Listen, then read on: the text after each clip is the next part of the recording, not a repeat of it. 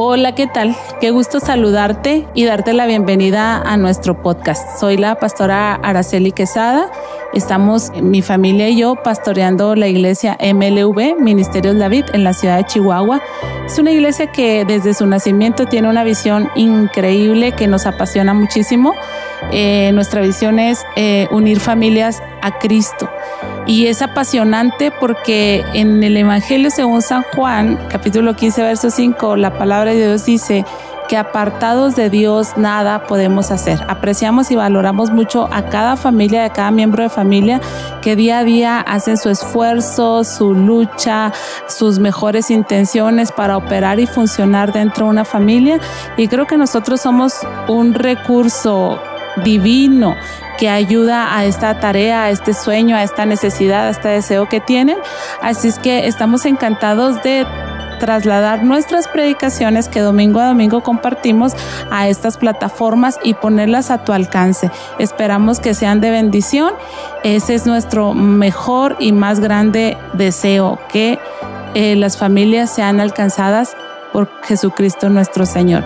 Un gusto, ponte cómodo, escúchanos y estamos a tus órdenes.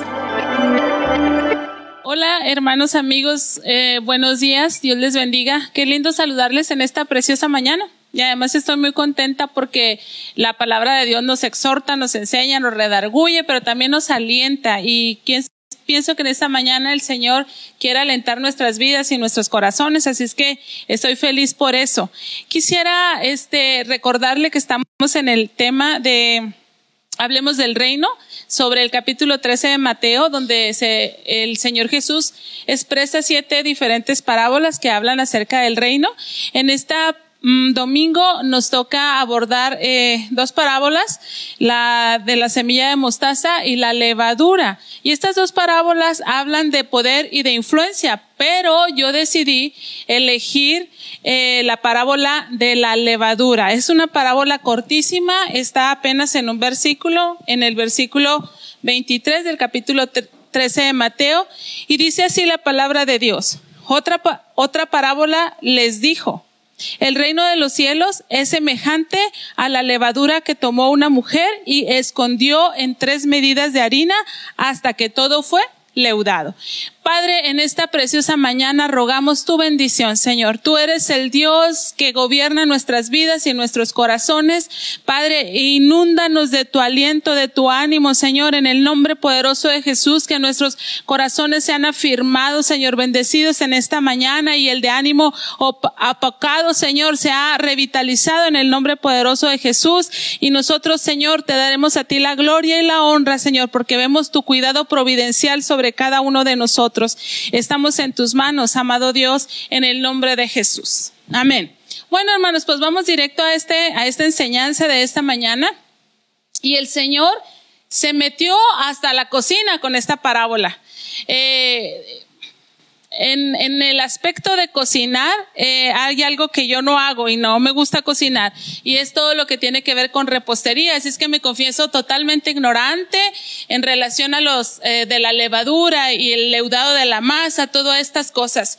Sería, estaría en cero si no fuera porque viví en una casa donde mi madre este, horneaba, donde mi madre hacía empanadas, donde mi madre hacía donas y ella usaba la levadura para hacer todo este tipo de repostería, así que me acuerdo de algunas cosas y unas poquitas más que pude allí investigar. Pero eso me recuerda a una ilustración de aquella viejecita que se le había extraviado su aguja con la que estaba cosiendo y salió a la calle a buscarla. Y cuando le ayudaron ahí algunas personas y no la encontraban, le dicen, pero ¿en dónde estaba usted cosiendo? Y dice la señora, estaba dentro de mi casa. Ah, pues ahí se, debe, se debió de haber caído, ya la buscó ahí. Y entonces la viejita dice, no, no la busqué ahí porque está muy oscuro. Entonces, este, hay, hay veces que nosotros pensamos que en ciertos espacios no vamos a encontrar nada, pero el Señor se mete hasta la cocina y ahí nos descubre y nos revela que el reino de los cielos es poder e influencia. Y eso debe de animar, influencia, perdón, debe de animar nuestras vidas y nuestros corazones. Y voy a decirle tres cosas acerca de ese poder y de esa influencia. El reino de los cielos es influencia, influencia, perdón, que llega para quedarse. Entonces, mm, esta parábola ilustra el potente crecimiento del reino de Dios a partir de pequeños comienzos. Ilustra el potente crecimiento del reino de Dios a partir de pequeños comienzos, una palabra, una impresión, una oración y el reino de los cielos va creciendo. En mi caso, el reino de los cielos se hizo presente en mi vida eh, alrededor de mis seis años, cuando surge una pregunta en mi mente, ¿quién es Dios? Y de ahí otra, ¿dónde está Dios? Y de ahí otra, ¿cómo hago para encontrar a Dios? Y puedo decir que el reino de los cielos en mi vida y en mi entorno ha crecido eh, sobre esas preguntas. ¿Qué le parece a Dios? ¿Qué está pensando Dios? ¿Qué quiere Dios en este momento? Entonces, esta parábola está hablando de pequeños comienzos, pero que van a un gran crecimiento. El resultado final es inevitable una vez que el proceso natural de crecimiento ha comenzado y eso alienta nuestras vidas. Vamos, hermano, te animo, este regocíjate, ten esperanza. El Dios que empezó algo poderoso en tu vida no cesa de trabajar en ti. El final, el triunfo, la victoria es inevitable. El Evangelio del Reino crecería desde aquella pequeña ciudad llamada Galilea donde se introdujo en el pequeño grupo de 12 personas y se expandió hasta lo último de la tierra. Nosotros estamos a kilómetros de Galilea, a una distancia exagerada y enorme, pero el reino del Señor ha crecido hasta aquí y todo el globo terráqueo ha sido lleno de la gloria del conocimiento de Dios. Con toda razón el apóstol Pablo expresaba y decía, ¿quién nos podrá separar del amor de Dios? Tribulación, angustia, persecución, o hambre o desnudez o peligro o espada, como está escrito, por causa de ti somos muertos todo el tiempo, somos contados como ovejas de matadero. Y cuando una mujer introduce un pequeño, una pequeña porción o un trozo de la levadura y la amasa, la mezcla con aquella masa de harina, es inevitable que aquella harina no reciba el poder, no reciba la influencia de, influencia de aquel eh, porción de levadura que se depositó en ella. Así nosotros eh, no podemos parar de crecer y no podemos pensar que no va a ocurrir así porque el Señor ha sembrado su buena y dulce palabra. Es más, la palabra de Dios dice que a los que hemos creído en Él y que le hemos aceptado, nos ha dado la potestad de ser hechos hijos de Dios. Y la palabra de Dios dice que a partir de ahí, nosotros los que hemos creído en Él y que hemos abierto nuestro corazón para que sea su morada, Ahora somos templo del Espíritu Santo. Entonces, lo que ocurrió, lo que ocurrió en aquel día donde nos reconciliamos con Dios no cesará de parar por esa buena palabra, por la presencia gloriosa del Espíritu Santo de Dios en nuestras vidas. Se irá creciendo, se irá expandiendo el reino de los cielos en nosotros de tal manera que no vamos a volver atrás. Entonces, es una influencia, este, este reino de Dios, este reino de los cielos es una influencia que ha llegado para quedarse. A veces estamos tristes, a veces estamos desanimados, inapetentes de las cosas espirituales, pero bendito sea Dios por los hermanos, por las hermanas, por los pastores, por los medios de comunicación. De pronto el Espíritu Santo de Dios se vale de un mensaje, de una enseñanza, de, un comentario, de una situación y Él anima nuestras vidas y nuestros corazones porque lo que empezó en nosotros, hermanos, nadie nos lo va a quitar. Eso sigue avanzando y avanzando y eso llena de ánimo mi corazón. Por eso el Señor hablaba de la parábola de, de la semilla, que, del, del, árbol de mostaza, que es pequeñita, pero va creciendo y va creciendo. Los árboles de, de la semilla de mostaza llegan a crecer 30 metros y en sus, ah, en sus ramas, en su follaje, los árboles hacen, los, perdón, los pájaros hacen nido. Entonces, el reino de los cielos es una influencia que llegó para quedarse. Ha habido países donde se ha pretendido quitar ese poder, esa influencia, la historia lo registra y no ha habido poder humano que haga retroceder ni siquiera un poco lo que Dios ha establecido en la iglesia, en nuestras vidas y en el mundo entero. El reino de los cielos, entonces, el Señor lo compara con esa levadura que influencia. Híjola, perdón, hermanos, me pasé eh, la, la, definición de influencia y al cabo voy en este primer punto y retrocedo y se las comparto. Influencia es el poder de una persona o de una cosa para determinar o para alterar la forma de pensar o de actuar de alguien.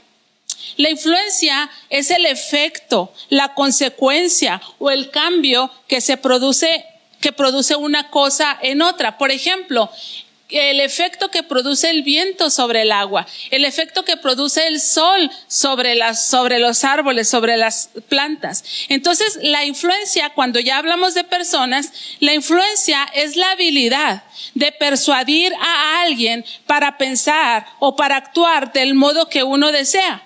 Esta habilidad es una parte esencial del liderazgo. Después de todo, alguien que no puede convencer a las personas sobre las cosas, entonces no es un líder, nadie lo sigue.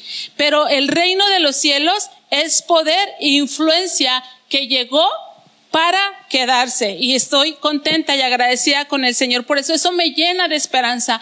Cuando me angustio, cuando me preocupo, cuando en mis tiempos de oración estoy intercediendo por alguna persona de la iglesia, algún alguna persona conocida, alguna persona amada y estoy orando y, estoy angustiada, e, esto me, me llena de esperanza porque lo que Dios sembró en nuestras vidas, esa levadura va a hacer su trabajo, va a sufrir su proceso y va a dar el resultado que se había planificado, que se había esperado. Eso anima mi corazón. Pero aparte, el reino de los cielos, comparado a la, a la levadura, es un poder y es una influencia que se opera silenciosamente. Recuerdo eh, estar en casa de, de mi mamá y, ella decirnos y anunciarnos, eh, voy a hacer donas, voy a amasar cuando yo ya haya amasado, nadie entra a la cocina y nadie sale de la cocina. ¿Por qué? Porque necesitamos que esa masa que ya tiene levadura se leude, es decir, sufra el proceso, la, transformación, la influencia. Y entonces se necesita cuidar un entorno. Eh, la levadura, leí por ahí, es un organismo vivo y por lo tanto es sensible al entorno en el que se desarrolla. La temperatura la concentración de sal, acidez y presencia de grasas tiene un efecto sobre la levadura y el proceso de fermentación. Entonces mi mami hacía aquellas pequeñas, este, amasaba y dejaba la masa reposar un momento y, de lo que se ocupaba mi mamá después de eso era de cuidar el entorno. Se requería que hubiera calor. Es decir, no que no estuvieran en corrientes de viento, eh, que no se enfriara la cocina, se requería que hubiera calor. Y después de que estábamos ahí, porque mi mami decía, los que se quedan en la cocina ya no salen y los que están fuera de la cocina ya no entran, los que nos quedábamos en la cocina empezábamos como que a calorarnos y a impacientarnos. Pero se necesitaba esperar con paciencia que este proceso se fuera dando. No había ni un ruido, no había ningún estruendo, no había nada dramático, pero la levadura estaba trabajando dentro de la masa. Y cuando menos pensábamos aquella masa, tenía una dimensión mayor a la que había iniciado. Entonces, la influencia, el, el reino de los cielos, comparado a la levadura, es poder, es influencia que se opera silenciosamente. Hay una historia en la Biblia eh, que me va a ayudar para reforzar este punto y me encanta. Todos hemos escuchado acerca de la mujer virtuosa, es una mujer sabia, está retratada ahí en el capítulo 31 de Proverbios. Pero en el capítulo, en el segundo libro de Samuel, capítulo 20, se habla de una mujer sabia. Así, así se define. No es una mujer virtuosa, no es una mujer prudente, es una mujer sabia. No le dan el nombre con el que la registraron sus, sus padres. Y, y esta mujer aparece en escena en medio de una sublevación de un hombre que se llamaba Sebas y que se levanta contra David. Y David manda a Joab con su ejército para que se haga cargo de esta rebeldía, de esta, de esta sublevación. Y entonces en, el, en, el, en este segundo libro de Samuel, verso capítulo 20, en el versículo 15, empiezo a leer desde ahí, aunque todo el capítulo lo, lo va relatando, dice que el ejército de Joab vinieron y sitiaron en Abel Bet Maca. y pusieron baluarte contra la, la ciudad y quedó sitiada. Y todo el pueblo que estaba con Joab trabajaba por derribar la muralla. Entonces una mujer sabia dio voces en la ciudad, diciendo, oíd, oíd, os ruego que digáis a, Joab que venga acá para que yo hable con él. Cuando él se acercó a ella, dijo la mujer, ¿eres tú Joab? Y él respondió, yo soy. Ella le dijo, oye, oye las palabras de tu sierva. Y él respondió, oigo. Entonces volvió ella a hablar diciendo, Antiguamente solían decir, quien preguntare, pregunte en Abel, y así concluía cualquier asunto. Es decir, nuestra ciudad tenía buena reputación, buena fama, podían tener confianza de nosotros. Y luego dice, yo soy de las pacíficas. Había levadura en esa mujer.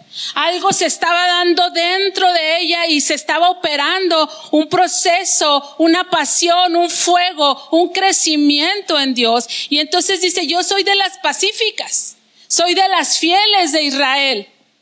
Pero tú procuras destruir una ciudad que es madre de Israel. Y le pregunta, ¿por qué destruyes la heredad de Jehová? Y Joab le responde diciendo, nunca tal, nunca tal me acontezca que yo destruya ni deshaga. La cosa no es así, le explica Joab. Mas un hombre del monte de Efraín que se llama Seba, hijo de Bicri, ha levantado su mano contra el rey de David. Entréguenme a ese solamente y me voy de la ciudad. Y la mujer dijo a Jehová, he aquí su cabeza, te será arrojada desde el muro. Y la mujer fue luego a todo el pueblo con su sabiduría. Y ellos cortaron la cabeza de Seba, hijo de Bicri, y la arrojaron a Joab. Y él tocó la trompeta y se retiraron de la ciudad, cada uno a su tienda, y Joab se volvió al rey a Jerusalén. Entonces, le estoy diciendo que el reino de los cielos, dice Jesús, es semejante a la levadura que se deposita en tres medidas de masa hasta que ésta es leudada, hasta que se transforma, hasta que cambia, hasta que es útil, hasta que se puede usar para algo poderoso. Y entonces le estoy diciendo que la, este reino de los cielos, este, este poder de Dios es influencia que se opera silenciosamente, que no se vea, no quiere decir que no está ahí. El Señor ha estado haciendo cosas en nuestra vida y en nuestro corazón y me llama mucho la atención esta historia porque ustedes saben que en este tiempo, en este lugar geográfico, las mujeres no tenían mucha presencia, no tenían mucha participación, pero una mujer sabia sí. Y entonces esta mujer sin duda había tenido un encuentro con Dios, una relación con el Señor, porque la Biblia dice que la sabiduría es el temor a Dios y para temer a Dios habría que conocerle y después de conocerle y temerle había que vivir para agradarle.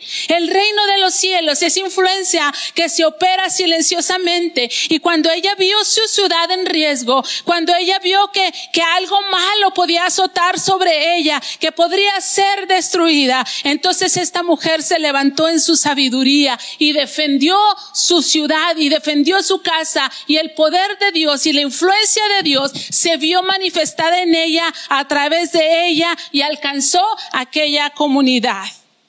El reino de los cielos es influencia que se opera silenciosamente. Esto también animó mi corazón, porque eh, las leyes, lo que se está moviendo ahorita en el mundo, desanima, desmoraliza, oprime, abate. Cuando hablamos de estas leyes que están este, proponiéndose, de aquellas otras y de aquellas otras y que atentan contra la moralidad y que atentan con el bienestar y que atentan contra la vida y todo eso está ocurriendo, entonces uno dice, ¿qué haremos? ¿Quién nos va a defender? Pero mire, el, reino de los cielos es una influencia, es un poder que se va generando, que se va dando de manera silenciosa pero en el momento que se tiene que manifestar, se manifiesta. Y esta mujer manifestó esa influencia del reino de los cielos en su vida, como ustedes y yo lo tenemos que hacer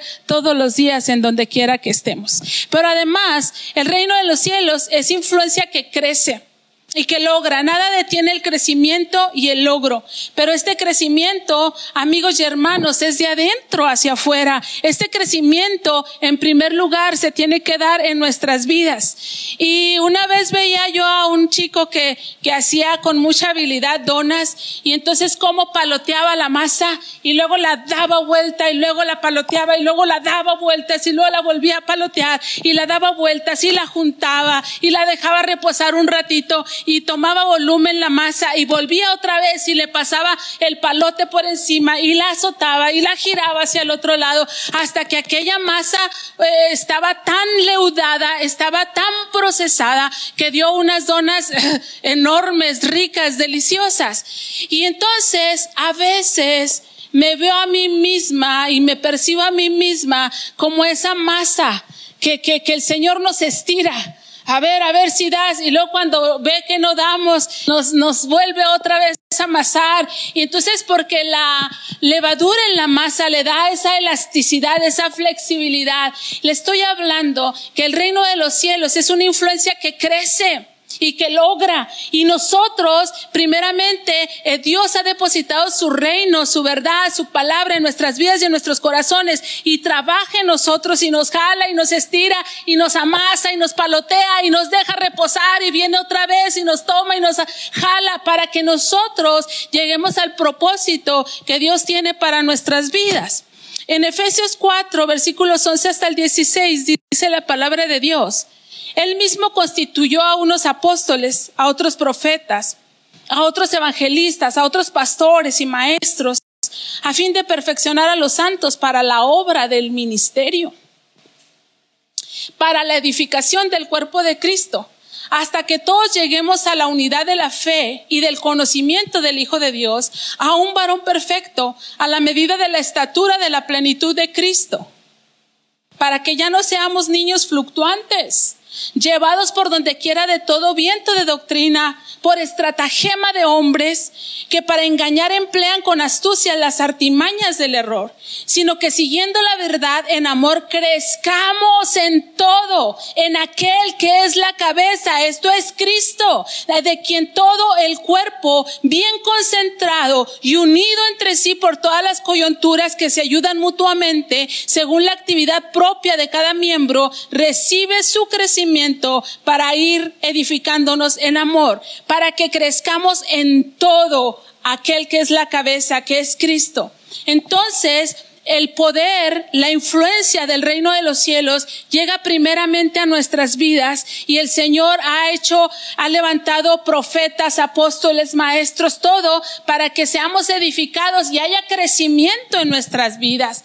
Y crecer duele, dijo alguien por ahí. Ser estirados duele. No queremos ser movidos tal vez de esa manera, pero tenemos que crecer. Me impresiona mucho el apóstol Pablo. Algunos dicen que era de baja estatura, que era chaparrito.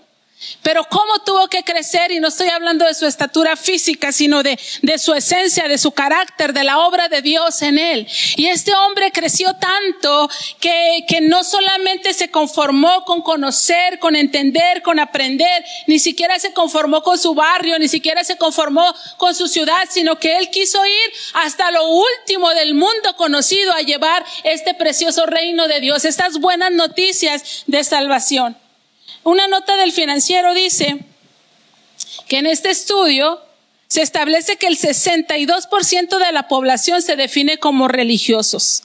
El 62% de la población del mundo se definen como religiosos. El 74% considera que tienen alma. El 71% cree en Dios.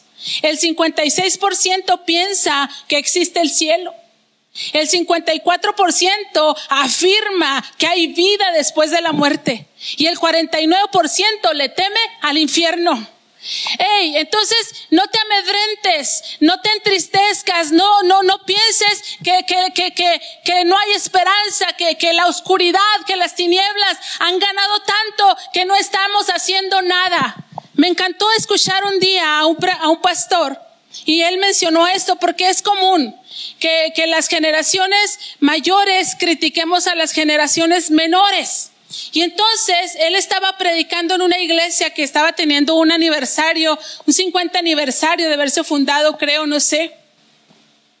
Entonces la primera generación tiene un carácter que es distinta a las, a las siguientes generaciones. Y entonces él mencionó que dejáramos de acusar a, los jóvenes, que dejáramos de decir que en ellos no está pasando nada, que, que los buenos eran los que empezaron, que los buenos fueron los que abrieron zanja, los que abrieron camino y los otros no. Y entonces, en palabras eh, mías, porque no lo estoy citando textualmente, pero este pastor decía, cuando tú hablas mal de ellos, hablas mal del Espíritu Santo que está en sus vidas y que ha prometido guiarlos a toda verdad y a toda justicia y que los usas.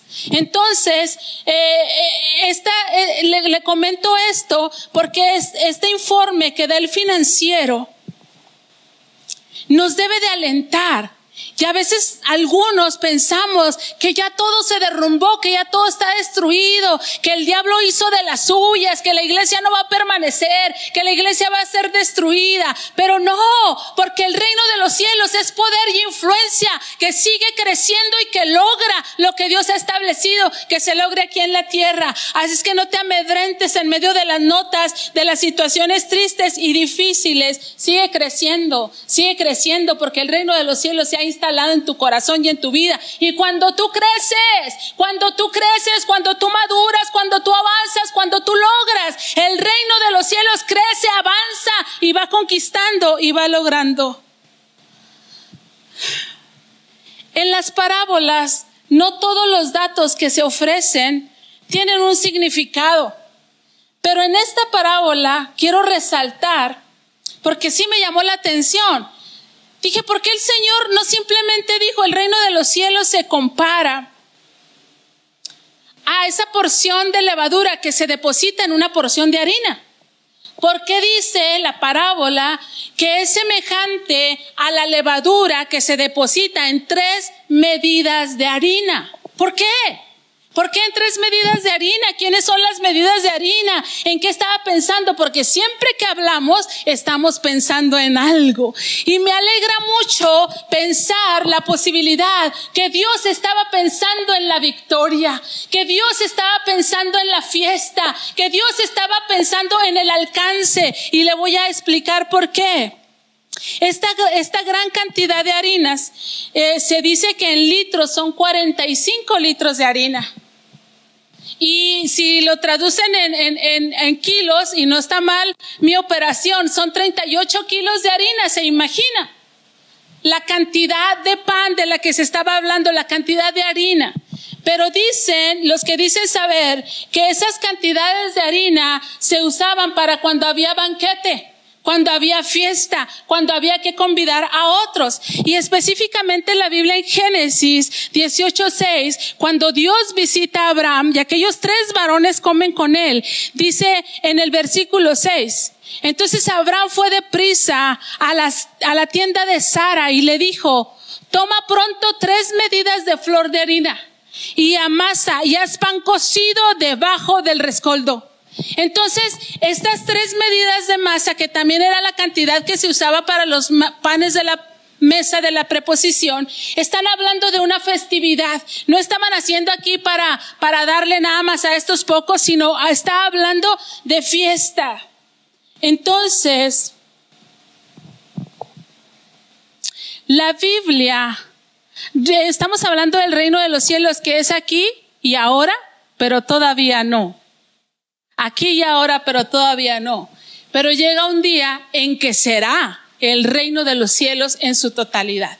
Y este evento lo vamos a inaugurar o aperturar ni más ni menos que con una fiesta, que con un gran banquete. ¿Y qué más grande fiesta y qué más grande banquete que el de las bodas del Cordero? Dice Apocalipsis verso 6. Y oí como la voz de una gran multitud, como el estruendo de muchas aguas, y como la voz de grandes truenos que decía, aleluya, porque el Señor nuestro Dios Todopoderoso reina. Aleluya. Este es el día del reino de Dios. El Dios Todopoderoso reina. Y luego dice, gocémonos y alegrémonos y démosle gloria porque han llegado las bodas del Cordero. Y su esposa se ha preparado. Ya ella se le ha concedido que se vista de lino limpio y resplandeciente. Porque el lino fino son las acciones justas de los santos. Qué tremendo, qué gozo, qué emoción. El reino de los cielos es semejante a esa porción de lavadura que es depositada en tres porciones de masa.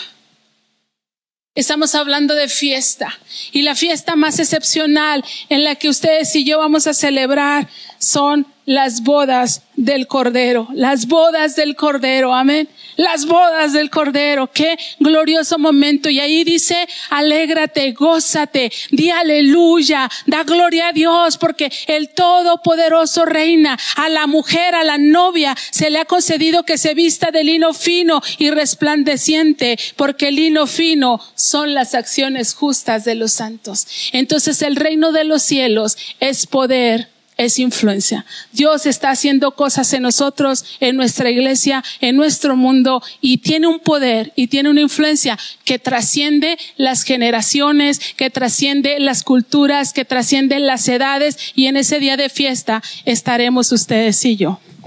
Gracias, amado Dios. Alégrense pues en esta hora, amén. Bendito sea el nombre del Señor porque Él es bueno. Y yo me alegré tanto en mi corazón porque en días pasados sentía como, como, como que me estiraba el Señor de un lado a otro y de un lado a otro. Pero ¿sabe qué? El Señor no nos estira por maldad, no nos estira por, porque Él sea un Padre orgulloso que quiere que demos el ancho y que logremos cosas. Nos estira porque ha depositado en nosotros poder e influencia. El Espíritu Santo de Dios está en de nosotros y nos anima y nos motiva y no podemos volver atrás porque su Espíritu Santo nos fortalece, nos anima, nos consuela, nos anima a tener fe y a creer que las cosas son posibles. Por eso la palabra del Señor dice en Daniel, que los entendidos en los estos últimos tiempos, en los últimos tiempos difíciles dice que los entendidos resplandecerán como luminares en el firmamento.